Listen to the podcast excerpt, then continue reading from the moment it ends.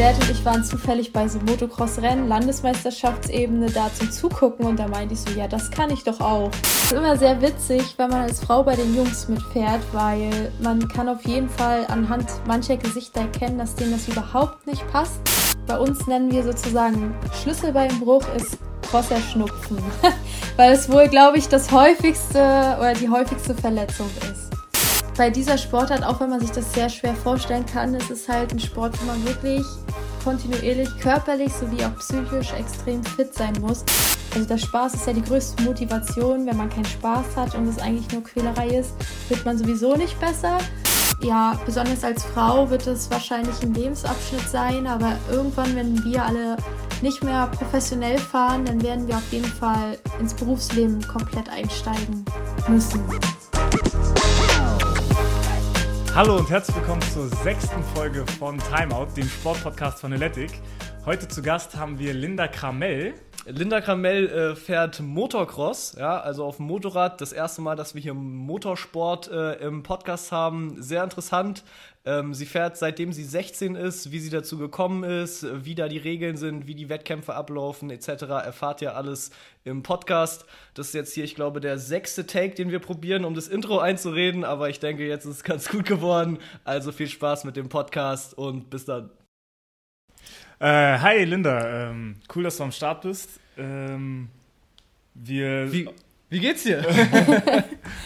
ja, hi Leute. Ähm mir geht's gut und euch? Ja, uns geht's gut, uns geht's gut. Erste, erste Mal, dass wir, dass wir Motorsport haben jetzt auf jeden Fall. Ja, ja wird auch mal Zeit. Wird ja. auch mal Zeit, ja. ja. Kenne ich mich, um ehrlich zu sein, auch wirklich eigentlich, eigentlich gar nicht richtig aus. Nee, ich auch gar nicht. Ja. Aber umso besser, umso besser. Und ist auf jeden Fall eine faszinierende Sportart. Ja, und, und du machst nämlich äh, Motocross, wenn ich mich richtig erinnere. Ja, genau. Ähm, Genau, vielleicht kannst du dich kurz vorstellen, sagen, wer du bist, äh, was du machst, wie lange du schon Motocross machst. Ähm, vielleicht auch ganz kurz sagen, was Motocross überhaupt ist, für die Leute wie mich, die sehr ahnungslos sind. okay. Ja, also ähm, ich bin Linda Kramell. Also ich habe sogar einen ähm, Doppelnamen, wie ich sozusagen in der Szene bekannt bin, unter Linda Lindsay Kramell. Und ich bin 25 Jahre alt. Ich fahre seit meinem 16. Geburtstag circa äh, Motocross. Ich bin damit eine sehr Späteinsteigerin, im Gegensatz zu allen anderen Mädels, sag ich mal, oder auch Jungen. Die meisten Echt? fangen ja schon, sag ich mal, mit drei oder vier an und sind sozusagen dann fest dabei. Und ja, bei mir war es alles ein bisschen später, aber weil ich wohl, sag ich mal, eine Art so ein kleines Talent für die ganze Sache hatte und auch relativ viel Arbeit und Zeit investiert habe, im Tra also ins Training konnte ich mich sozusagen auch ein bisschen durchsetzen. Hocharbeiten. Genau. Ah, krass.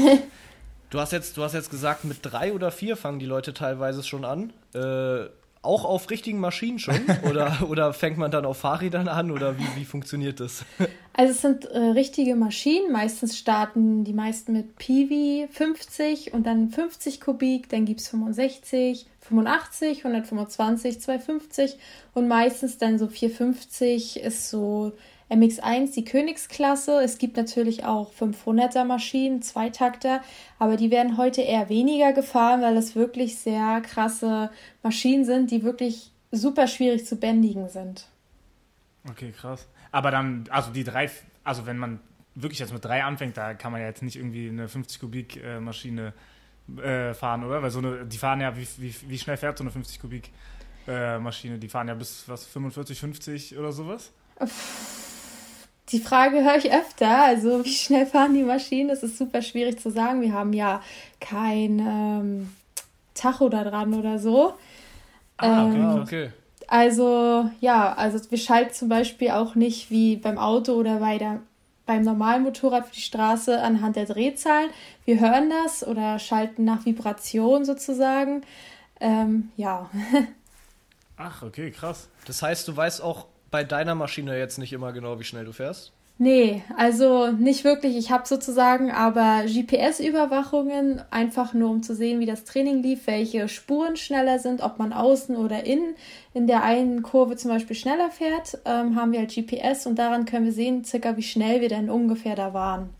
Okay, und wie, wie schnell ist man dann ungefähr? Naja, ich habe so, es kommt immer auf die Strecke drauf an. Ähm, auf schnellen Strecken kann man dann auch schon mal so die 80 km/h, 90 km/h schaffen. Okay. Ähm, also nicht mit der 50, ich rede jetzt von meine 250 Kubik. Ja, ja. Stell mal vor, mit 3 oder 4 mit 90 km/h. ähm, ja, und äh, im Durchschnitt so, naja, 50 bis 60 km/h würde ich jetzt schätzen. Okay. Ah, okay, krass. Also quasi ja, an manchen Stellen langsamer, an manchen Stellen dann schneller, ne? Ja, jetzt, jetzt, jetzt reden wir schon, wie schnell die Maschinen fahren. äh, vielleicht kannst du noch mal erklären, äh, was, was eigentlich sozusagen Motocross der Sport ist, was den ausmacht. Ähm, weil jetzt verglichen mit zum Beispiel mit einem, mit einem Rennen auf einer geraden Strecke wären ja jetzt 90 km/h nicht ganz so viel, aber bei den Strecken, die ihr fahrt, ist es natürlich was ganz anderes. Vielleicht kannst du mal erzählen, so was Motocross grob umschnitten eigentlich ist. Ja, und auch noch für die, die jetzt äh, noch nicht verstanden haben, dass das äh, Motorräder sind. Das sind auf jeden Fall Motorräder und keine Autos oder sowas. Genau. Also Motocross ist eine Geländesportdisziplin, wo wir quasi auf Strecken äh, in verschiedenen Varianten, zum Beispiel Sandstrecken, meistens im Norden, Norddeutschland eher, während in Süddeutschland sind vorwiegend Hartbodenstrecken, die ebenfalls ein bisschen wie Beton sind. Da sieht man manchmal auch den Reifenabrieb, also den dunklen Reifenabrieb. Mhm. Und ähm, ja, wir haben sozusagen Sprünge auf diesen Strecken, die wir quasi, ähm, wo wir rüberspringen. Wir haben viele Kurven, wir haben verschiedene Whoops, sagen wir dazu. Da ähm, liftet man sozusagen das Vorderrad an. Und ja, es ist. Man springt ja auch schon richtig über, über ich sag mal, ich nenne es jetzt mal Anführungsstriche, diese, die Hindernisse. Ja, genau, also Table heißt es sozusagen in der Fachsprache. Ja. Wir haben aber auch Double und Triple, wo zu sagen in der Mitte nichts ist. Und ja, die können auch schon 40 Meter lang sein. Also das sind dann schon sehr große Table. Es gibt auch kleine. Das heißt, man, man springt auch quasi 40 Meter weit? Ja, genau. Ach so, aber warte mal, das ist jetzt nicht Table, habe ich jetzt so verstanden, wie du fährst quasi eine Rampe hoch und dann bist du 40 Meter auf diese Rampe und dann fährst du wieder runter oder springst du, du fährst, springst auch keine 40 Meter oder springt man wirklich 40 Meter? Genau, da wollte ich drauf hinaus. Die meisten verwechseln das mit Motocross Freestyle. Das kennen wahrscheinlich ah. noch viel mehr. Das ist sehr bekannt. Da hat man halt Rampen und springt sozusagen sehr weit hoch, äh, eher weniger weit und da machen sie sowas wie Backflips und äh, Whips. Ähm, das ist das ähm, von diesen X-Games, ne? Wo, wovon es diese verrückten Videoausschnitte genau. gibt. Oh, ja, ja, genau. Ah, okay. Das ist Motocross Freestyle, das ist schon wieder eine andere Disziplin, aber das sind die gleichen Motorräder wie bei uns sozusagen. Okay. Und äh, ja. wir machen es halt, ist es vielleicht ähnlich wie bei der Formel 1 oder GT Masters, äh, dass wir halt eine Strecke haben, natürlich aus Sand und oder Hartboden und dann haben wir da Sprünge eingebaut und fahren sozusagen im Kreis, mal ganz blöd gesagt. Das heißt aber, der Unterschied von den zwei Dingen ist quasi, äh, bei den einen geht es darum, in einem Sprung irgendwelche Tricks zu machen und das, was ihr macht, ist ein Rennen zu gewinnen auf Schnelligkeit, richtig? Genau, genau. Ja, genau. Ja. Ah, okay. okay. Aber gibt's da, also hast du hast aber schon immer nur Motocross gemacht oder hast du auch mal so Motocross Freestyle gemacht oder mal dich daran versucht oder sowas? Also ich sag mal so, ähm, Motocross Freestyle an sich habe ich äh, noch nicht direkt gemacht. Ich bin, also ich wollte schon immer mal von der Rampe springen, sozusagen, das mal ausprobieren. Also so ein paar kleine Sachen würde wahrscheinlich jeder Motocrosser richtig gut hinbekommen, wenn er Bike-Feeling hat und auch Übung, so mhm. wie Wips oder weiß ich, äh, mal Bein wegnehmen oder keine Ahnung, sowas in der Art. Okay ähm, Backflips und so sollte man natürlich vorher schon sehr gut geübt haben. Das würde ich mir ja. jetzt auf jeden Fall nicht zutrauen. Verständlich. Ja, okay, verrückt. Wie, wie bist du dazu gekommen, so einen Sport zu machen? Ähm, der Auslöser war mein Dad. Da gibt es eine sehr lustige Story und jeder, der diese Story kennt, musste bis jetzt schon darüber lachen. Und zwar, der ist selber mal gefahren, früher auch relativ gut. Und ich wollte halt schon als kleines Mädchen fahren, aber mein Dad war immer sehr, sehr oft verletzt und ähm, das, er hat auch meist immer Schultern oder Knie kaputt gehabt und meine Mutter war immer sehr ängstlich in der Richtung und deswegen mhm. sollte ich eigentlich nicht fahren und dann irgendwann mit 14, 15, wo man dann sozusagen ein bisschen weiblicher wird, habe ich dann nachher angefangen, die Pille zu nehmen und bin relativ ähm, stabil geworden und meine Eltern okay. haben sich dann so ein paar Gedanken gemacht, so, oh nein, sie wird ja jetzt so stabil, sie sollte unbedingt einen Sport machen und habe ich dann gefragt, ja, welchen Sport willst du da machen? Fitness oder so? Und da meinte ich so, hm, ich hätte gerne Lust, so Motocross zu fahren. Mein Dad war. Weil du es bei deinem Dad immer gesehen hast? Genau, und mein Dad und ja. ich waren zufällig bei so Motocross-Rennen, Landesmeisterschaftsebene da zum Zugucken und da meinte ich so, ja, das kann ich doch auch. Und dann hat er mich ausgelacht und meinte, ja, das werden wir mal sehen. Und dann hat er mir eine 125er gekauft. Und ähm, ja, dann bin ich damit gefahren und wenn ich mir jetzt die Videos angucke, so, er hat mich dann gefilmt, das war schon echt ganz schön peinlich, wie ich so angefangen habe. okay, krass. Ja, okay, aber du hattest wahrscheinlich auch keine, keine Erfahrung vorher, ne? Motorrad, irgendwas. Ich meine, mit wie alt? 14, 15? Ja, also 16, so 15, 16 war ich. 15, weil ich 16. konnte, also ich bin noch nicht mal Simson oder irgendwas, was mit Motorrädern zu tun hat, gefahren und ja, ein Wunder. Ja, aber lustige Story. Kommt wahrscheinlich nicht so oft vor, dass jemand aufgrund von der Pille anfängt, Motocross zu fahren. Sehr lustig. Ja. Ähm, was, also so wie, wie ist das aber dann, ähm, weil du meinst ja auch mit drei oder vier kann man spielen, äh, anfangen, anfangen zu fahren. Du hast jetzt mit 16 äh, du bist jetzt äh, mit 16 das erste Mal gefahren. Wie, was ist denn da für eine Regelung? Muss man davor, bevor man das erste Mal sich auf so ein äh, Motocross-Bike setzt, irgendeinen so einen Schein dafür machen? Oder kann das wirklich jeder einfach anfangen? Gibt es da irgendwie sowas wie einen Führerschein, den man normal auch machen, macht oder sowas? Also dadurch, dass ein Geländesport ist, braucht man keinen Führerschein. Ich habe auch gar keinen Führerschein für Motorräder. Okay, krass. also, Ach, krass. ja, das ich hätte jetzt gedacht, so richtig typisch auch äh, Motorradführerschein und. Nee, ich wollte es zwar immer machen, durfte ich aber auch nicht. Auch aus ähnlichen Gründen, weil meine Mutti Angst hatte, dass mir ja, was passiert. Verständlich, verständlich. Ja, also. Ach krass, also dürftest du jetzt rein theoretisch mit deinem Bike, was du hast, oder erstmal noch eine andere Frage, wie viele von so einem Bikes hat man dann? Wie viele hast du? Hat man eins, mehrere? Ist da auch irgendwie eine Leidenschaft draus geworden, dass du die sammelst oder sowas? Also ja, die meisten, sage ich mal, Hobbyfahrer, die haben meistens nur ein Motorrad. Ähm, wenn man ähm, so aktiv fährt wie ich jetzt zum Beispiel, wir haben dann schon zwei Motorräder, beziehungsweise ich habe ein Trainingsmotorrad und ein ähm, Rennmotorrad quasi, dass ich mit dem Trainingsmotorrad jederzeit Training fahren kann und mein Rennmotorrad immer bereit ist und wir nicht zu viel Arbeit haben mit den ganzen Maschinen. Mhm. Und, okay, ähm, krass. Das heißt, die sind, die sind sich so gleich, dass du quasi sagst, okay, auch wenn ich immer mit dem einen trainiere, dann ist das Feeling mit dem Rennrad sozusagen genau dasselbe. Weil ich hätte, könnte mir jetzt vorstellen, dass wenn man immer mit der einen Maschine trainiert, dass dann die andere Maschine vielleicht so ein bisschen ungewohnt ist beim Wettkampf. Ja, es ist immer so. Selbst wenn man zwei komplett identische Motorräder hat, äh, sind, fahren die trotzdem unterschiedlich. Ich habe auch immer sehr starke Probleme gehabt, dass ich äh, diesen Wechsel sehr schwer verkraftet habe, dass ich immer angefangen habe, zwei, drei Wochen vorm Rennen, meistens dann schon mit meinem Rennmotorrad Training gefahren ah, okay. bin, weil ich mich super schlecht umstellen konnte, weil ich habe übelst sehr viel Feingefühl und ich merke schon die kleinsten Sachen, wenn mein Dad am Fahrwerk irgendwas verändert, ich komme sofort raus und habe das auf jeden Fall gemerkt. Na, okay. Aber man hat jetzt auch, also du hast jetzt auch zwei äh, Bikes, weil äh, das sich nicht lohnt, quasi mit dem, mit dem du auch immer trainierst, zu fahren, weil der Verschleiß dann auch zu groß ist wahrscheinlich, oder? Genau, also so. das ist, das ist ah, noch ein weiterer okay. Grund. Ist auch ein bisschen Schonzeit, damit das Rennmotorrad dann nicht schon Mitte der Saison total fertig ist im Durchschnitt.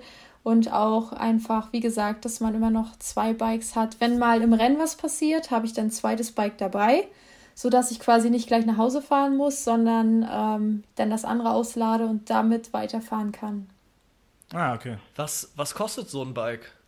Oh, ja, also ich fahre Kawasaki, also für das Monster Energy Kawasaki Team Pfeil. Ja, ja. Und ähm, die sind halt ja alle fast ähnlich, gleich teuer. Ähm, ich denke so, ich weiß es gar nicht genau, 7000 ungefähr neu. Ja, ordentlich. Ist, okay. auf jeden Fall, ist auf jeden Fall jetzt auch der Rekord an Preis, was Equipment angeht. Ja, Stimmt, da kommt ja noch viel dazu. Also, ähm, ich sag mal so, ich glaube, bei KTM sind, ist man schon bei 9000 Euro. Also, pff. Was ist das jetzt genau? Also, KTM ist so eine andere Marke. Ach, eine andere Marke, okay. Ja, und dann kommt ja, du meinst, da kommt noch was dazu, dann kommt ja noch die Ausrüstung, Helm, alles Mögliche dazu, oder? Genau. Da muss man ja auch, ja, da hat man ja auch eine, eine relativ große Ausrüstung, habe ich gesehen. Was, was zählt da so alles dazu und was muss man von den Sachen tragen oder, oder muss man überhaupt was von den Sachen tragen oder kann man auch sagen, jo, ich, ich bin der oder die geilste und ich brauche gar keine Rüstung, ähm, gar keine ähm, Schoner und sowas? Also, ich sag mal so, was jeder in seinem Training macht, das ist natürlich jedem selbst überlassen. Ich glaube, eine Helmpflicht gibt es inzwischen auf jeder Strecke. Ähm, beim Rennen ähm, sollte man schon, ja, keine Ahnung, einen Helm, Stiefel, ähm, Brustpanzer. Ich habe auch ganz gerne Orthesen, weil ich leider schon beide Knie inzwischen ähm, kaputt habe. Ah, scheiße. Auch durch den Sport, oder wie? Ja, genau. Ja, trotz der starken Federung von den Maschinen geht wahrscheinlich doch ziemlich auf die, auf die Knie, ne? Ja, meistens bin ich aber gestürzt und habe mir das ah, irgendwie okay. verdreht oder bin in der Rille stecken geblieben und mit dem Motorrad auf mein Knie gelandet und ja. Uh, das hört sich nicht cool an. Hört sich nicht gut an, ne. Aber sind das, das sind auch, wahrscheinlich sind Knieverletzungen auch typische Verletzungen dann da bei so einem Sport, ne? Also ich würde eher sagen, äh, bei uns nennen wir sozusagen Schlüsselbeinbruch ist krosser Schnupfen, weil es wohl, okay. glaube ich, das häufigste oder die häufigste Verletzung ist. Oh, Schlüsselbein ist auf jeden Fall, glaube ich, einer der Knochen, die ich mir am unangenehmsten vorstelle zu brechen, weil du auch, keine Ahnung, man fühlt den ja auch so, man sieht den und so, aus, wenn der gebrochen ist, das muss schon eklig sein. Uh. Ja, also nee. ich hatte es zum Glück auch noch nicht. Äh, mein Freund hatte es schon, ich glaube, vier, fünf Mal, also oh. nicht nur eine Seite, beide Seiten. Und okay. Ja, aber er sagt, es geht, ist sehr unangenehm, aber in zwei Wochen bist du wieder fit, sagt er. ich, also ich, ich höre da jetzt raus, wenn dein Freund jetzt vier, fünf Mal das Schlüsselbein gebrochen hat, dann fährt er wahrscheinlich auch Motocross, oder? Genau, der fährt auch. Ja. Okay. nee, der spielt Schach. ah, krass. Ähm, ja, krass. Ähm, was ich mich gefragt habe, weil du hast davor irgendwie davon gesprochen, äh, in der Saison, du hast von der Saison gesprochen. Wie sieht da so eine Saison aus? Habt, Habt ihr eine feste Saison oder gibt es da Turniere oder gibt es irgendwie jedes Wochenende ein Turnier? Also wie, wie sind da so die, die äh, na, wie sind die, die Turniere quasi gelegt? Oder gibt es da eine Liga? Ich habe gar keine Vorstellung davon. Oder gibt es nur Meisterschaften? Also es gibt äh, Meisterschaften, es sind äh, Meisterschaften auf verschiedenen Ebenen, würde ich das jetzt mal so nennen. Bei uns startet die Saison meistens so, also im Februar ist meist so ein Wintercup-Vorbereitungsrennen. Dann ab März bis meistens im Oktober sind dann quasi Rennen, Wochenende meistens verteilt. Und es okay. gibt ähm, ja verschiedene Abstufungen. Es gibt Landesmeisterschaftsrennen, es gibt auch sowas wie Kreismeisterschaft. Das sind dann Leute aus der Gegend, die so gegeneinander fahren. Dann ähm, gibt es ja sozusagen ein bisschen in der Art von Nord- und Südteilung Rennen. Dann gibt es deutsche Meisterschaften, Europameisterschaften, Weltmeisterschaften und ja, verschiedene Cups, die dann quasi irgendwelche Namen tragen, die dann ein bisschen länderübergreifend sind oder ja, dergleichen. Okay. Wie sieht denn, wie sieht denn so ein typisches Rennen aus? Also starten, es starten ja immer äh, alle Teilnehmer aus, aus deiner Kategorie gleichzeitig. Ne? Es ist ja nicht so, dass, dass du alleine startest und jeder fährt die Strecke alleine und es wird geguckt, wer die schnellste Zeit hat, sondern es ist so wie bei typischen äh, Motorsportrennen, dass alle gleichzeitig starten, ne? Genau, also es fängt an mit einem freien Training meistens morgens, dass sich jeder ein bisschen auf die Strecke einstellt, auf die Bedingungen. Manchmal regnet es und man hat mega viel Schlamm und Motter. Oder man hat manchmal einfach nur Glück, dass alles perfekt ist und die Sonne scheint und die Strecke gut bewässert wurde. Oder meistens kam es auch schon vor, dass wir im März ähm, noch Frost in den Böden hatten, sodass es einfach schon richtig glatt war. Und ja, das freie Training ist dazu da, sich ein bisschen so einzustellen dann hat man meist ein Pflichttraining. Es kommt halt darauf an, welche Meisterschaft. Ich sage jetzt mal so die Durchschnittsmeisterschaft, Landesmeisterschaft, Deutsche Meisterschaft. Da im Pflichttraining setzt jeder sozusagen die schnellste Zeit und danach ordnet man seine Startplätze an. Die schnellste Zeit ah, okay. hat natürlich den ersten Startplatz am Gatter, kann sich quasi selbst aussuchen, wo der oder diejenige sich platziert. Und, ist das auch am selben Tag? Äh, ja, es kommt immer drauf Event? an. Also, Weil bei, also bei der Formel 1 ist es ja immer am Vortag, glaube ich. Genau, es kommt halt drauf an. Europameisterschaft und WM ist meistens Samstag Qualifikation und Sonntag Rennen. Ja. Und Landesmeisterschaft und dergleichen ist alles an einem Tag. Ah, okay. Okay, du genau, hast jetzt von, von äh, ja, also, sorry. genau, dann hat man ähm, entweder Pflichttraining und erster, zweiter Lauf oder halt wie in der Europameisterschaft oder WM hat man ein Pflichttraining. Die Jungs haben meistens dann noch ein Pflicht, äh, ähm, ein Qualifikationsrennen und dann, je nachdem, wie sie da abgeschnitten haben, ersten und zweiten Lauf. Okay. Okay, krass. Also musst du aber schon bei dem Trainings, also der heißt jetzt Trainingslauf, aber da geht es schon darum, wer irgendwie die erste oder die Startposition hat. Also ist schon auch äh, wichtig wahrscheinlich. Ne? Also es macht schon einen Unterschied, ob du als erste oder als zweite, dritte, vierte oder zehnte äh, aus den Startlöchern kommst, oder? Ja, genau. Also ja, okay. umso weiter vorne, umso besser. Ist natürlich auch für die Psyche spielt bei diesem Sport eine ganz wichtige Rolle. Also ich würde sagen, ähm, na, fit muss man auf jeden Fall sein, aber wenn du noch fitter bist im Kopf und mit dir selbst im Reinen, bist du automatisch noch viel besser. Ich denke mal, aber es ist auch bei anderen Sportarten ähnlich. Und wenn du, sag ich mal, irgendwie auf eins, zwei oder drei gefahren bist äh, und du weißt jetzt, ich gehe jetzt ins Rennen mit dieser Position, dann bist du einfach automatisch schon viel fokussierter und kannst noch besser irgendwie Leistung zeigen, habe ich das Gefühl so. Ah, okay, okay, okay. Was sind denn deine größten Erfolge? Also du hast ja gerade von, von Europameisterschaft, Weltmeisterschaft und deutscher Meisterschaft und sowas gesprochen. Jetzt bin ich mal gespannt, ja, was, was, was ist so das, wo du jetzt sagst, okay, da, da bin ich am meisten stolz drauf, auf, auf den Erfolg im Sport.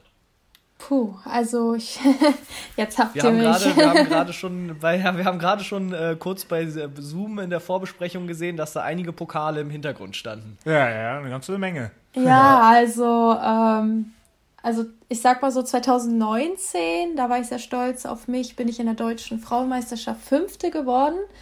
Ähm, okay. Man muss sagen, äh, 40 Startplätze gibt es für die Rennnummer. Manchmal sind auch mehr Leute da und es fahren halt auch welche nach Hause, die sich nicht qualifizieren. Und ja, bis jetzt in der deutschen Meisterschaft konnte ich mich qualifizieren. Ich ähm, konnte mich auch in der Europameisterschaft qualifizieren, beziehungsweise ich bin in der Europameisterschaft bei den Damen, glaube ich, 2018 bin ich 14. oder 13. geworden. Ich bin mir auch nicht ganz genau sicher.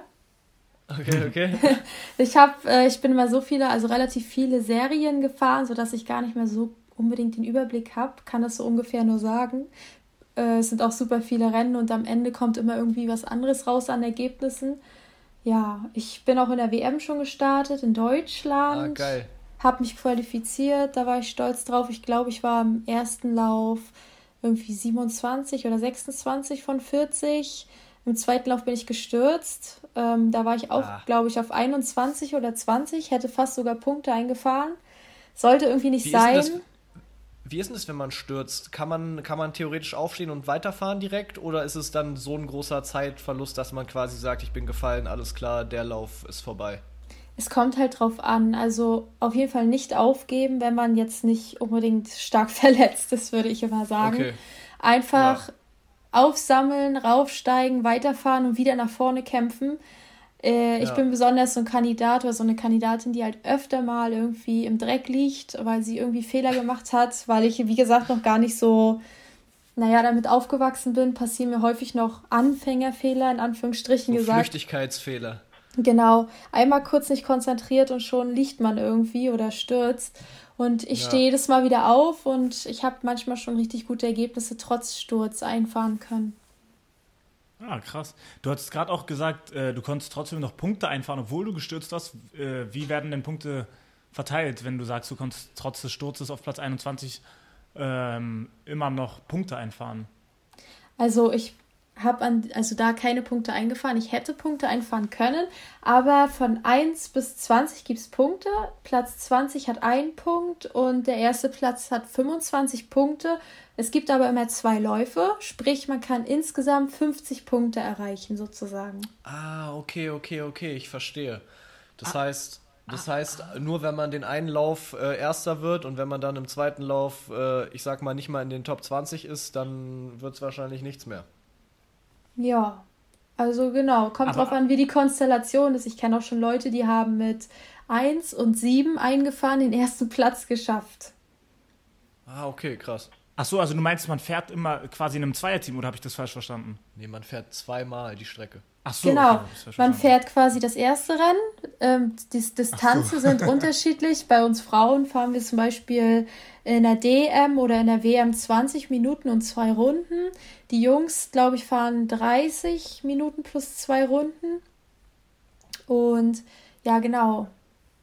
Du fährst sozusagen 20 plus zwei Runden und dann später nochmal 20 Minuten und zwei Runden. Und die beiden Läufe werden zusammengewertet und der zweite Lauf hat eine höhere Wertigkeit als der erste, weil er sozusagen anstrengender ist. Ah, okay, krass. Okay, okay, okay. Ach, okay. Also kann man beim zweiten Lauf dann mehr als 25 Punkte als erster, als erstplatzierte Platzierter sammeln? Oder kann ja, man nicht. Kann man also kann man nicht, da kann man auch maximal als erster 25 Punkte sammeln. Aber wenn man zum Beispiel mit jemandem punktgleich ist, äh, zählt ah, der zweite mehr. Und wenn du dann vor denjenigen warst, dann ähm, hast du sozusagen oder bessere Ergebnisse hattest, dann bist du sozusagen vor dem am Ende. Ah, okay, okay. Und diese Punkte, die man sammelt, die gelten dann immer nur für, eine, für ein Turnier oder Meisterschaft oder werden die quasi in Deutschland, weil es gibt ja auch Sportarten, wo quasi, wo es Ranglisten gibt, wo dann die Punkte immer wieder weitergezählt werden, so gesehen. Gibt es da ähm, auch eine ähm, Rangliste die, wie beim Motocross? Genau, also es ist Meisterschaftswertung sozusagen. Ähm, du brauchst halt Punkte oder Platzierungen und du sammelst quasi in neun Rennen die meist so viele Punkte, wie du einfahren kannst. Und am Ende, also nach diesem neunten Rennen, äh, siehst du quasi, welchen Platz du am Ende in der Meisterschaft für die Saison bekommen hast. Ah, okay. Ah, und das heißt dann quasi, weil du meinst auch, du hast dich für die Weltmeisterschaft qualifiziert, die wird dann, das wird dann auch anhand von diesen äh, neuen Rennen ge gewertet oder fährt man da einmal eine Qualifikation und wenn du da gut bist, hast du Glück? dass du, also was heißt, hast du Glück, aber sagen wir, die ganze Saison über warst du äh, nicht so gut, aber dann hast du ein Qualifikationsrennen und bist da super gut und dann hast du dich für die WM qualifiziert oder wird es trotzdem nach dem Rang, nach der Rangliste auch irgendwie, äh, wird darauf auch geachtet? Also die Rangliste ist sozusagen komplett außen vor. Es zählt eigentlich für den Renntag oder für das Rennen, was jetzt da stattfindet, nur der, das Wochenende sozusagen. Aber äh, für Leute, die die Meisterschaft durchfahren, ist quasi auch das Ergebnis wichtig. Ich meine, auch für mich, wenn ich jetzt die Meisterschaft nicht komplett durchfahre, nur ein, ein Rennen mitfahre von den neun, sage ich jetzt mal, äh, und ich da zweimal 25 Punkte geholt hätte und 50 insgesamt habe, äh, ordne ich mich ja schon automatisch in der Meisterschaft ein, weil es gibt ja auch Leute, die holen sozusagen beispielsweise gar keine Punkte. Mhm. Okay. Und sobald Würdest du einen Punkt hast, bist du ja schon über Leuten, die zum Beispiel keine Punkte haben. Ja, klar. Würdest du sagen, du bist eher jemand, der einmal die Strecke richtig gut fährt und dann halt ein paar Punkte mehr holt? Oder dass du sagst, du bist eher jemand, der konstant die Strecke immer ganz okay gut fährt und dadurch dann ein bisschen besser abschneidet? Also dadurch, dass die Bedingungen immer anders sind, die Strecke verändert sich ja von Runde zu Runde. Äh, sie wird halt immer ausgebombt, da sagen wir. Es gibt hohe Anbremswellen, es gibt tiefe Rillen, die Rillen werden immer tiefer und sozusagen man kann die Strecke halt nicht mehr vergleichen. Vom Vormittag, vom Training zum Nachmittag ist die sowas von, das sind Welten und ja. deswegen würde ich sagen, ist es immer je unterschiedlicher. Wenn sie in Sandstrecken bin ich zum Beispiel teilweise ganz gut. Also mir liegt Sand eher als zum Beispiel dieser Betonboden. Äh, ich fahre schon ganz gut, wenn es kaputt ist. Inzwischen, also ich habe relativ viel trainiert auf kaputten Strecken.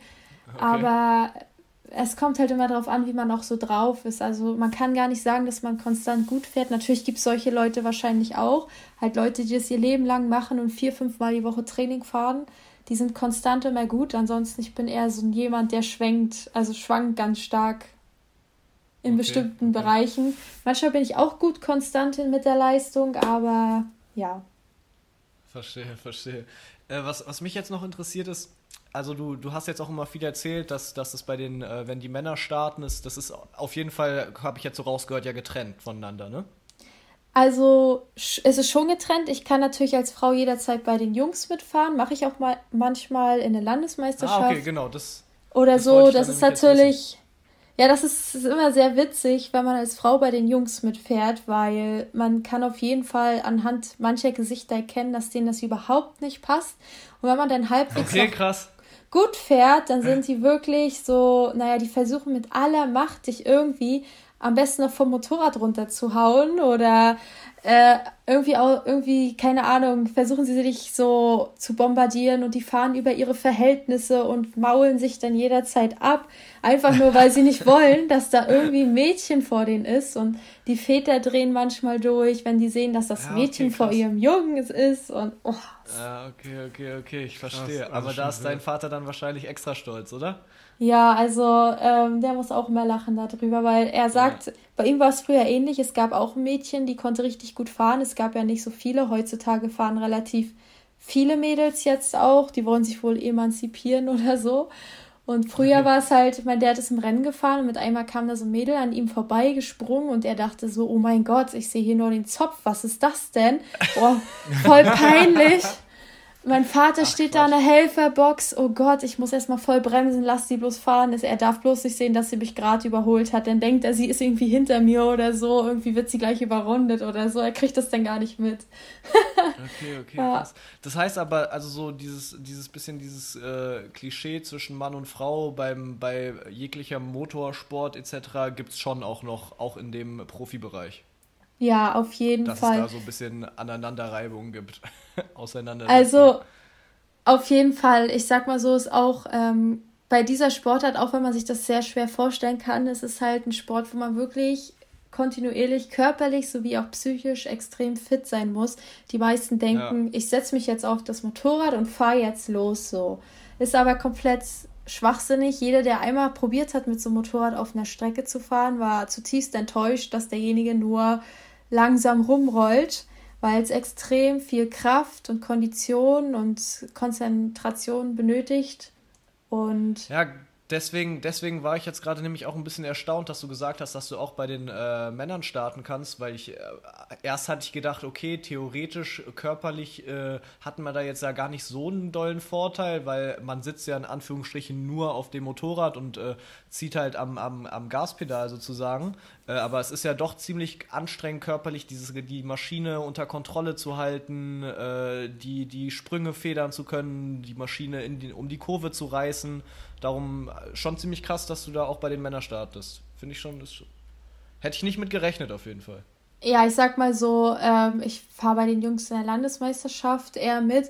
Ich sag mal, die erste aus der Weltmeisterschaft bei den Damen und der erste aus der Weltmeisterschaft bei den Männern ist es schon ein Unterschied. Also, das ist schon wirklich schwieriger. Also, ich kann jetzt mir nicht vorstellen, dass ich in der, na gut, ich bin in der deutschen Meisterschaft der Männer auch mal mitgefahren. Ich war, glaube ich, gar nicht letzte, äh, sogar in der 450er-Klasse, ja, aber ja, es ist schon ein hartes Ding ist schon ein hartes Ding, ne? Ja. ja, krass. Ja, was ich mich nämlich auch gefragt hatte, weil ich bin wahrscheinlich einer, eher einer von denen gewesen, die gesagt haben, ja, man setzt sich einfach aufs Motorrad.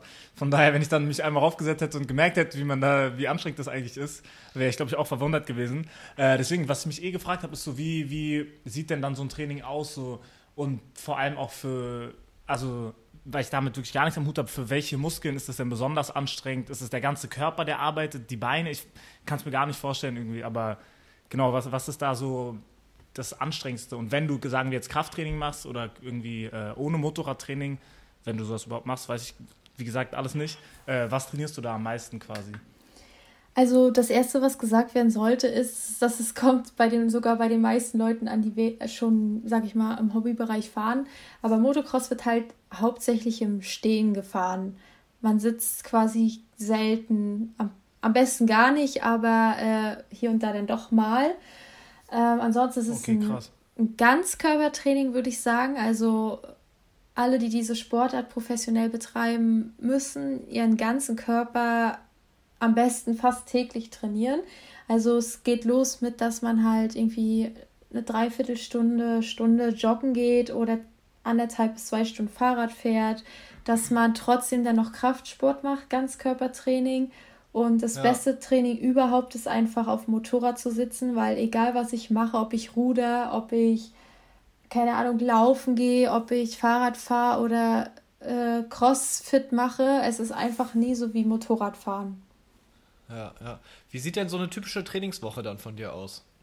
Also ich bin ja momentan verletzt mit einem Kreuzbandriss, aber ähm, wenn oh. ich jetzt wieder fit bin, dann ähm, ist auf jeden Fall so, dass ich versuche, jeden Tag eigentlich eine Stunde Sport zu machen. Dass ich versuche, also zum Anfang auf jeden Fall äh, viel mehr fahren muss als sonst. Ich bin meistens so zweimal die Woche gefahren.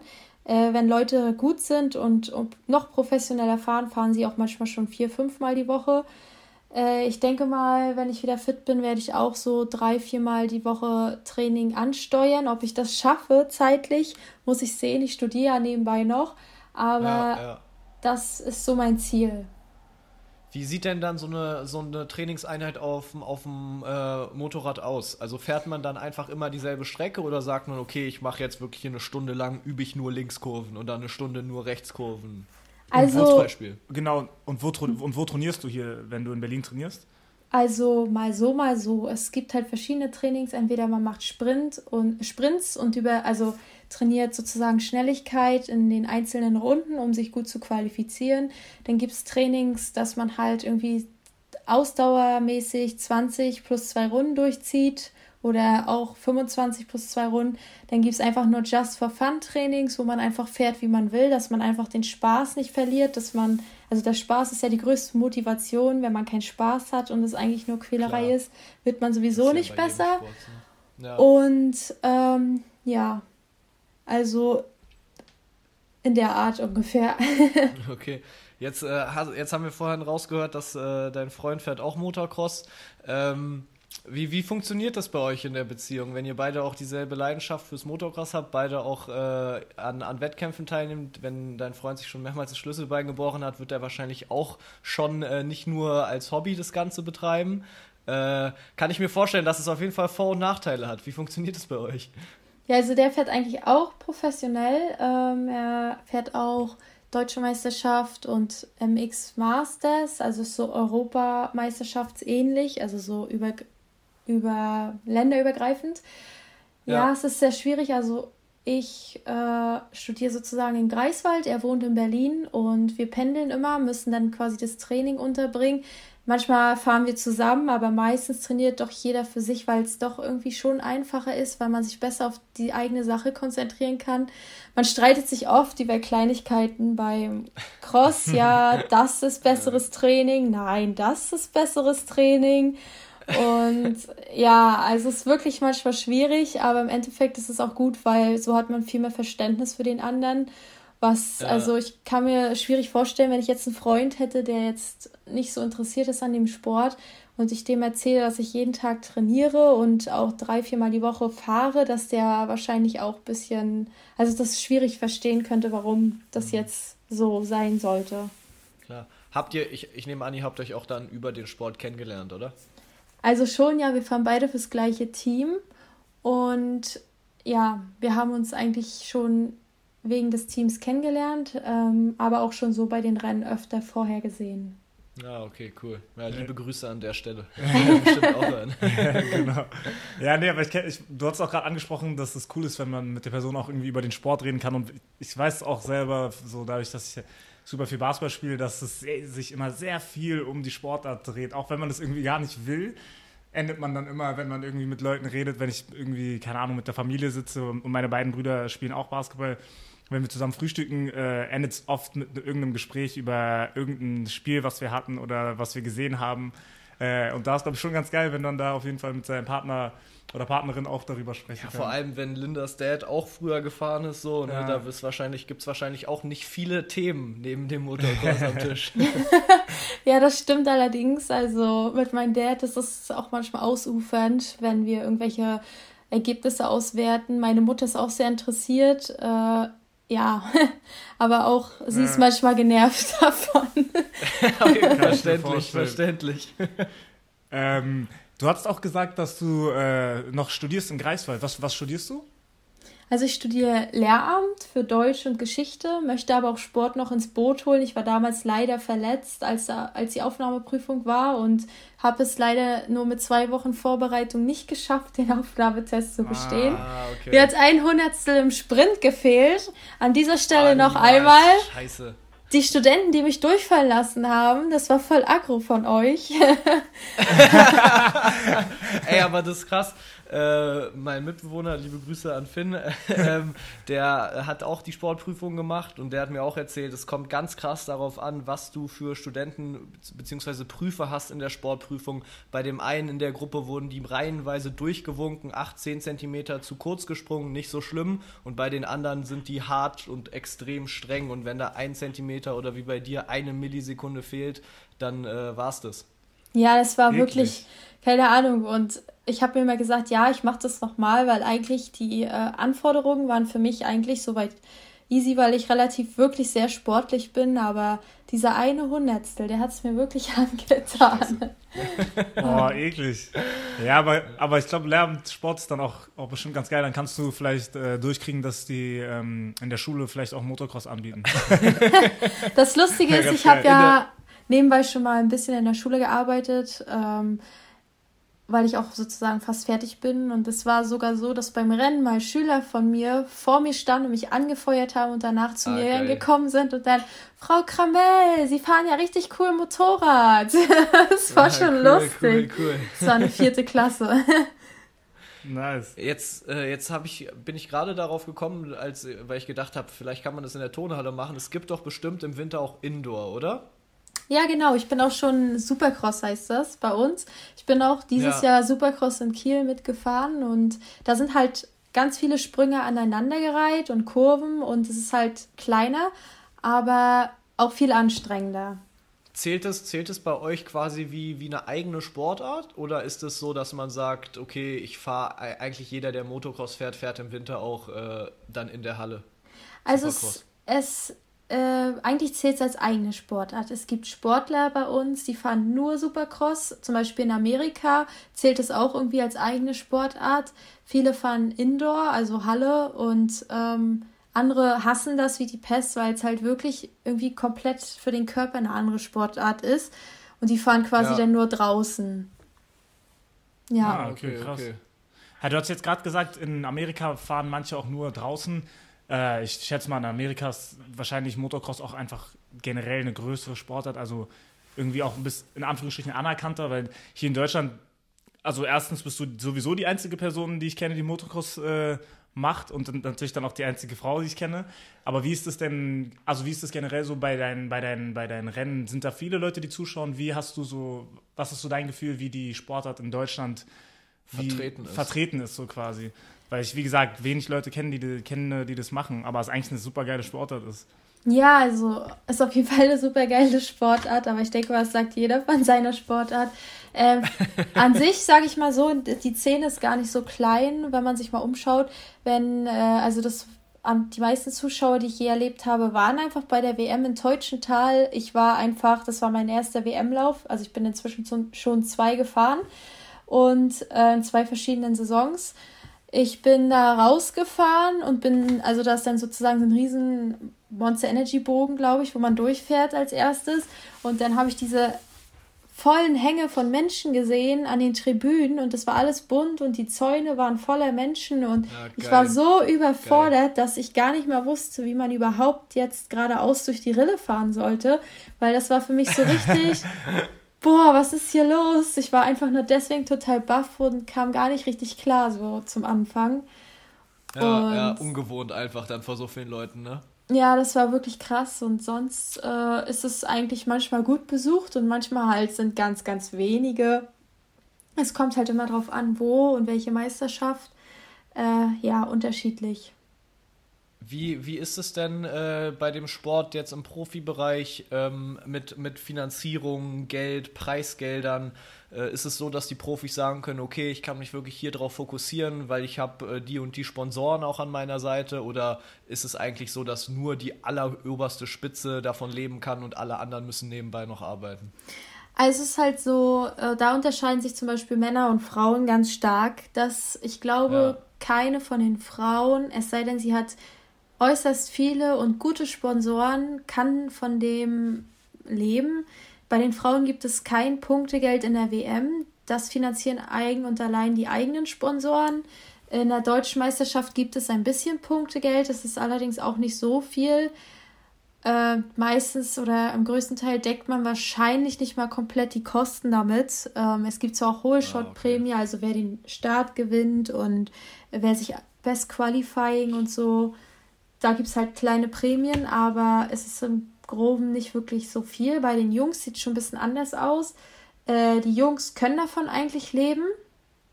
Ob sie halt dauerhaft ja. davon leben können, würde ich jetzt mal sagen, ja, schwierig. Es kommt halt drauf an, was man auch für Verträge hat und wie gut man ist und wie die Sponsoren halt bezahlen. Aber ohne Sponsoren funktioniert es eigentlich nicht wirklich. Und ja, besonders als Frau wird es wahrscheinlich ein Lebensabschnitt sein, aber irgendwann, wenn wir alle nicht mehr professionell fahren, dann werden wir auf jeden Fall ins Berufsleben komplett einsteigen ah, müssen. Ah, okay, okay. Aber heftig, das ist schon eklig, dass bei den Frauen gibt es einfach kein Preisgeld für Siege quasi, hast du ja jetzt gerade gesagt, ne? Äh, also in der WM nicht und in der Europameisterschaft auch nicht. Es gibt zwar Punkte, aber es gibt dafür halt kein krass. Geld. In der Deutschmeisterschaft gibt es ja wenigstens ein bisschen Geld. Ja, okay, krass. Und äh, was, was steuerst du dann? Achso, okay, wahrscheinlich willst du dann äh, in, in, in, Lehrerin werden, ne? Ja, ich also denke mal schon. Also ich habe mal so ein paar nice. Ideen. Vielleicht habe ich mir so gedacht, wenn ich irgendwann mal richtig viel Geld habe, mache ich vielleicht auch ein eigenes Team auf. Mal schauen, also was ich so anarbeite an Geld.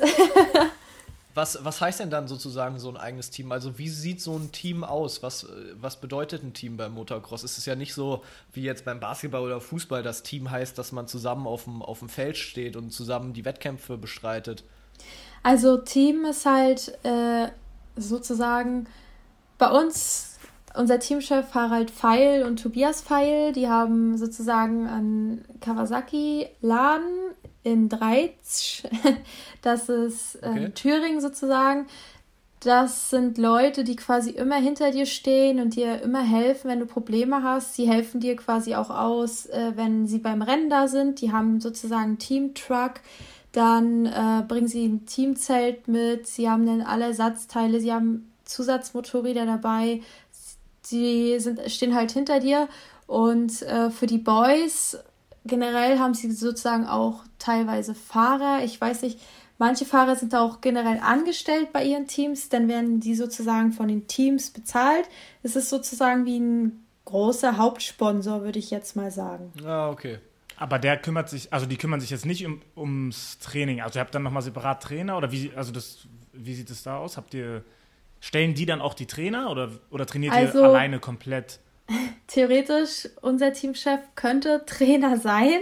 Der ist selber früher professionell gefahren, der ist richtig super schnell gewesen und äh, wir sind aber alle, glaube ich, ganz froh, dass er nicht unser Trainer ist, sonst würden wir alle wirklich leiden, weil der hat wirklich leiden müssen. Der war damals äh, Vollprofi in der DDR und das Training, was okay. die hatten, die sind abends ins Bett gefallen und wollten eigentlich nur noch sterben, glaube ich.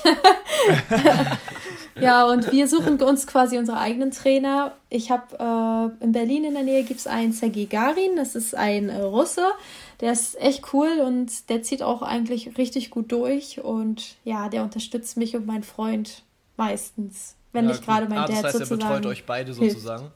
Ja, genau. Also. Ja, cool.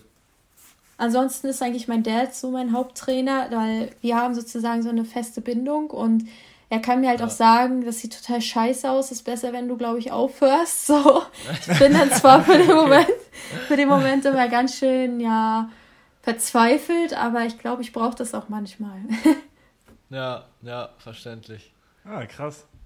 Ja, sehr interessant auf jeden Fall. Also auf jeden Fall sehr viel, sehr viel vom Motocross dazugelernt. Also wir haben es jetzt irgendwie bei jedem Gast und bei jeder Sportart eigentlich gesagt, aber ich kriege immer bei den Gesprächen so Bock darauf, dass ich jetzt auch wieder sage, dass wir, wenn Corona vorbei ist und das Wetter wieder besser ist, mal vorbeikommen und uns mal peinlich äh, auf, so ein, auf so eine Maschine setzen, oder? also von mir aus gerne. Ich habe auf jeden Fall noch eine ganz coole Info an alle Leute, die das selbst gerne unbedingt ausprobieren wollen, damit sie wissen, wovon ich überhaupt spreche. In Berlin in Marzahn gibt es eine Crossstrecke, die gehört einem Bekannten von mir und meinem Freund.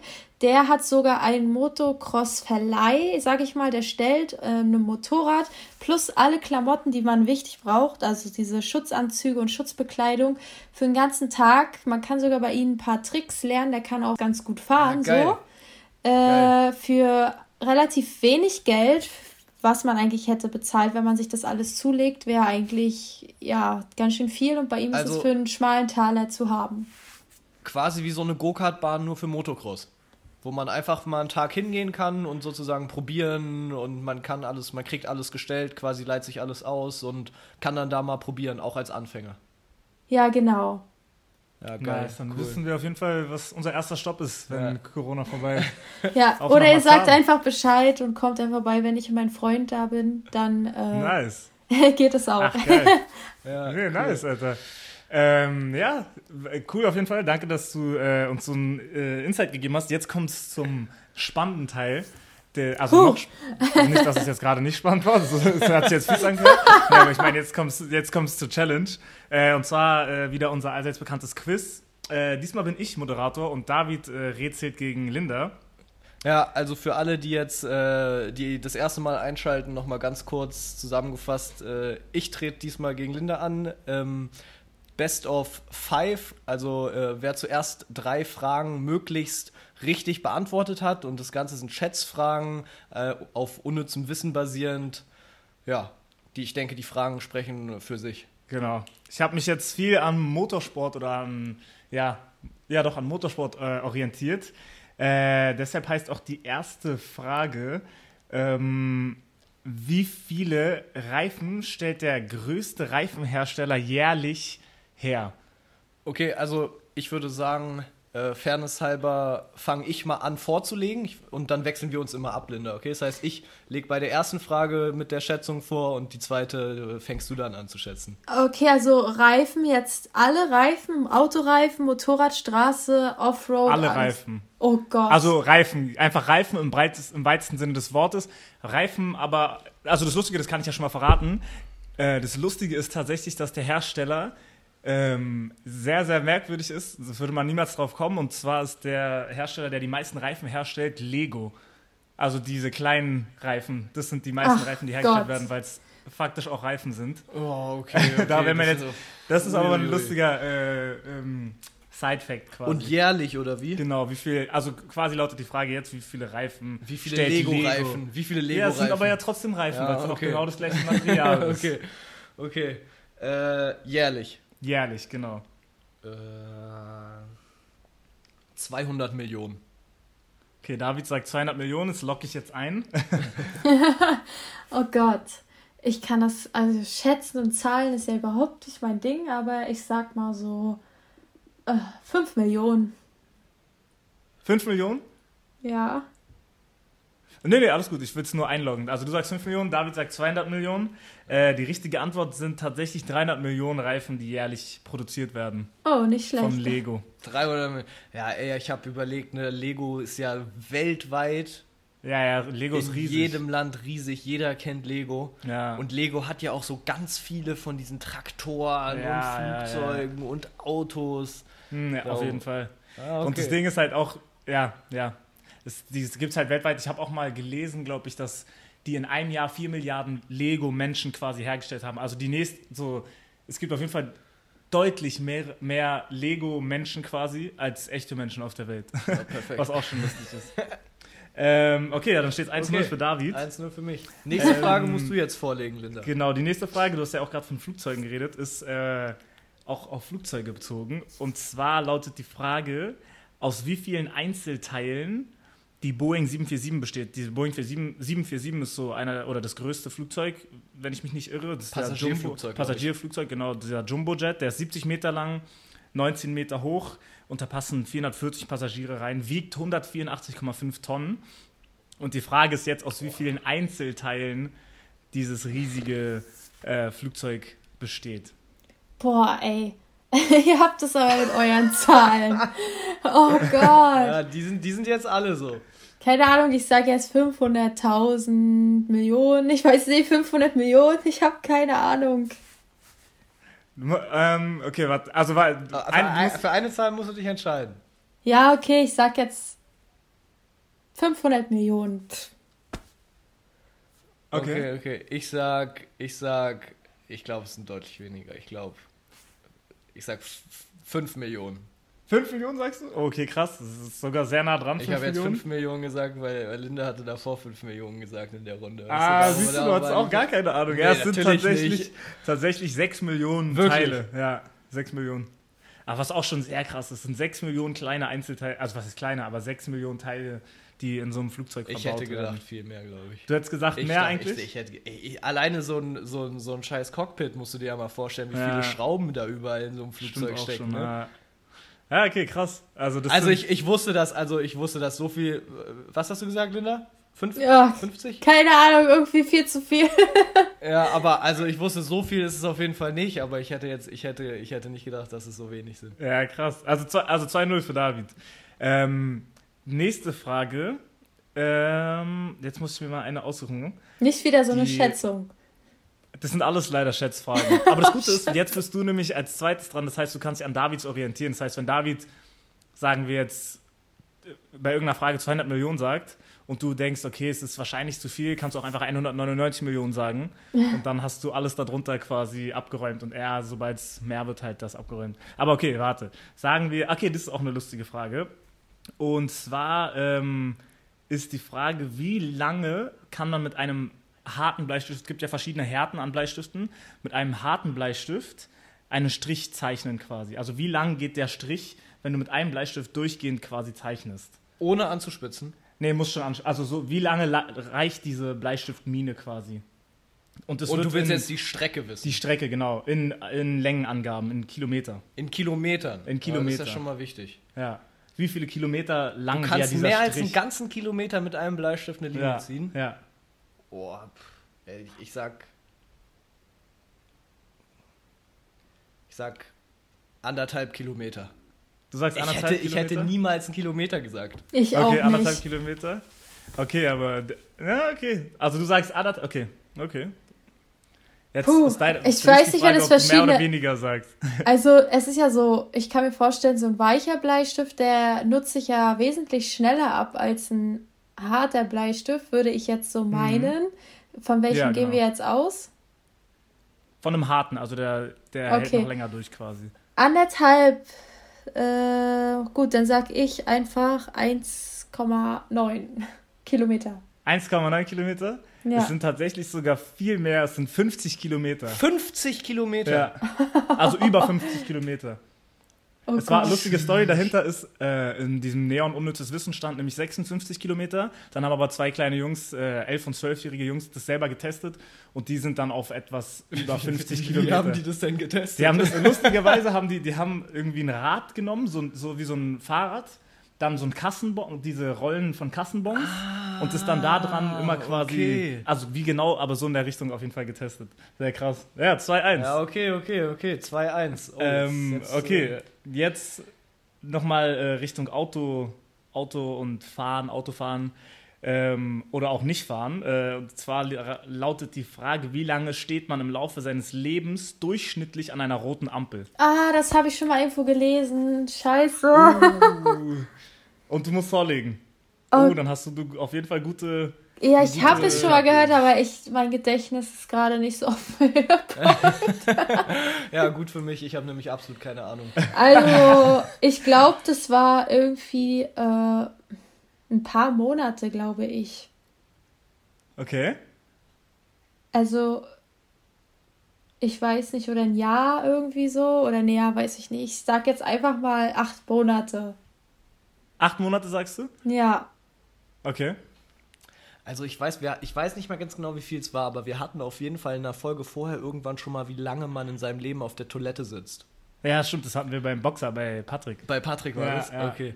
Äh, Was war da die Antwort? ich weiß es nicht mehr, um ehrlich zu sein, weil ich weiß hätte mich nicht. fast jetzt daran Ah, ich hab- orientiert, weil ich würde das ungefähr gleich schätzen. Aber was hast du gesagt? Acht Monate? Ja.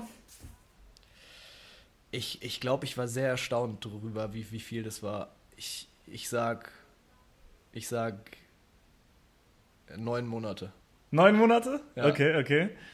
Okay, ist schon beides von euch beiden sehr, sehr viel, sehr, sehr hoch angesetzt, weil im Endeffekt steht man ja, wie lange steht man immer an so einer Ampel? es gibt eh auch eklige Ampeln, das, also so, aber so falsch geschätzt. das war auf jeden Fall so falsch. sehr, sehr ja, hoch okay, angesetzt. Es sind, das, sind, es sind auf jeden Fall zwei Wochen nur. Ja, ja, überleg mal, also so, richtiger Aussetzer jetzt. man, also so, wenn man 80 Jahre alt wird, man lebt, also du stehst ja, Ja, nicht ja, ja. ein ganzes Jahr fast an der Ampel. So. Ja. Also zwei, es sind tatsächlich nur zwei Wochen. Ja, Also okay. nur ist trotzdem, wenn man überlegt, dass man da zwei Wochen mit Stehen an der Ampel verbringt, ist auch schon. Ja, aber ich, ha- irgendwo hatte ich das gelesen, aber ich habe gar keine Ahnung mehr. Aber ist gut, jetzt ist 2-2. Jetzt kommt es nämlich auf die allerletzte Frage an. Jetzt geht's hier. Oh, war das schlecht. Jetzt geht's um die Wurst. Ähm, und es geht auch weiter mit dem Stehen im Auto. Und zwar geht's um den längsten Stau der Welt. Wie Oh. lang war der längste Stau der Welt in Kilometern? Der Welt. Ja, der längste Stau. Ja, auf jeden Fall nicht in ist Deutschland. Vorlegen? Ich bin dran mit Vorlegen, ne? Äh, ja, Davids dran mit vorlegen. Das heißt, du kannst wieder dran orientieren. Linda hat Boah. auf jeden Fall einen kleinen Vorteil. Äh, längste Stau der Welt. Ich sag 290 Kilometer. 290 Kilometer, okay, okay, okay. Was sagst du, Linda? Also 290 klingt ganz schön viel, wenn ich mir das so vorstelle. Es ist 290 ist ungefähr von Greifswald und ein Stück weiter unter Berlin so. Das wäre Mhm. ja, also, keine Ahnung, ist ja schon fast. Nee, es ist ganz schön viel, das kann ich mir nicht vorstellen. Oh, jetzt habe ich Angst. Okay, Linda muss jetzt hier. Jetzt, Also ich ich schätze, ah, keine Ahnung, vielleicht 100, 100 Kilometer, 150, so 150 sagen wir. 150, okay, 150 ist eingeloggt. Damit geht das. Äh, geht der Sieg an Linda und zwar Wirklich? ja und zwar sind es 176 Kilometer. Das war 1908, geschätzt. Das war geschätzt. 1980 äh, zwischen Paris und Lyon. Äh, genau, das war der am längsten, also der längste Stau überhaupt. Das Lustige ist, weil du gerade von Greifswald und Berlin gesprochen hast, äh, habe ich hier mal nebenbei geguckt, wie weit es nach äh, Greifswald ist. Und man kann sich den Stau quasi so vorstellen, dass der einmal von Berlin nach Greifswald reichen würde, weil es 175 oder ja, 175 Kilometer von Berlin nach Greifswald sind. Das heißt, die Strecke, die du da pendelst, Ah, das es wäre ein sind noch mehr, Stau. glaube ich. Sind es noch mehr? Ich Ja, hab, also, okay, ich Du musst die Route okay. starten und nicht per ähm, Dings gucken. Ähm, Luftlinie ist es Ah. sonst immer. Okay, dann, dann meine ich die Luftlinie, die sind 175. Das heißt, wenn man fliegen würde, Ja, genau, Okay, ungefähr. also okay, krass. Also Luftlinie 175 Kilometer, also so weit wie Greifswald quasi. So lang war der längste Stau in Ich habe das Kilometern. erste Mal verloren jetzt. Ja, tut weh, ne? Ja. Aber das, das konnte ich ganz gut, weil ich so viele Strecken schon gefahren bin in meinem Leben und überall hin. Das war ganz schön viel. aber nie selber sonst, gefahren, oder? Ja, doch auch relativ viel. Ohne Führerschein dann. Ach so, nein, ich meine jetzt so zu den Rennen und hin und Ach her so, und ach so. pendeln zwischen Berlin ja, und ja, klar, klar, Greifswald. klar. Ja, Ansonsten Und ist lustiger Zahlen. Funfact dabei ist auch noch der längste Stau in Stunden, also in Stunden bzw. Tage. Das ist ein anderer Stau gewesen, da standen die Leute zwölf Tage lang. Das war 2010 in Das China. ist doch nicht normal. ja, ja, das ist auch schon heftig. Aber Also- wo war denn der längste Stau?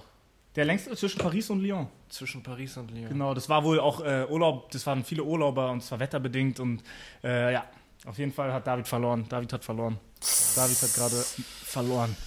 Oh, Ich hasse verlieren. Er hat mich doch gewinnen lassen. Das ist eklig, jetzt wird David auf jeden Würde Fall ich, erstmal die nächste gerne sagen können, ja. Jetzt wird David auf jeden Fall erstmal die nächste Woche nicht mehr mit mir reden, aber ist okay. Hat sich gelohnt. nee, Mann, cool. Also äh, hast du auch noch mal einen Sieg jetzt mitgenommen. Ähm, Ja, vielleicht- cool. Äh, ja, dann kommen wir jetzt eigentlich auch schon zum Ende. ja. Ja, nice. Danke auf War jeden Fall, dass, eine du, Freude. dass du da warst. Ja, es hat auf jeden Fall Spaß gemacht. Das Ähm, ist ein geiler Einblick gewesen, auf jeden Fall auch. Auf jeden Fall gute Besserung natürlich auch, ne, mit deinem Kreuzband, dass du da möglichst Ja. schnell wieder auf die Maschine kommst. Und Ich Wir hören mal. spätestens voneinander, wenn wir nach Marzahn kommen, um um uns zu blamieren. ja, zweimal in Folge dann blamieren, David. Ja. Ja, also das, das wäre doch noch mal ganz witzig. Ja, nice. Cool, Mann. Ja, cool. Ja, genau. Wir, äh, alle, die das jetzt hören, schaut bei Linda vorbei, ne? Bist natürlich überall verlinkt. Und Ja, nice. ansonsten erstmal schönen Abend noch und bis dann. Ciao, ciao. Ja, vielen Dank. Bis dann. Ciao.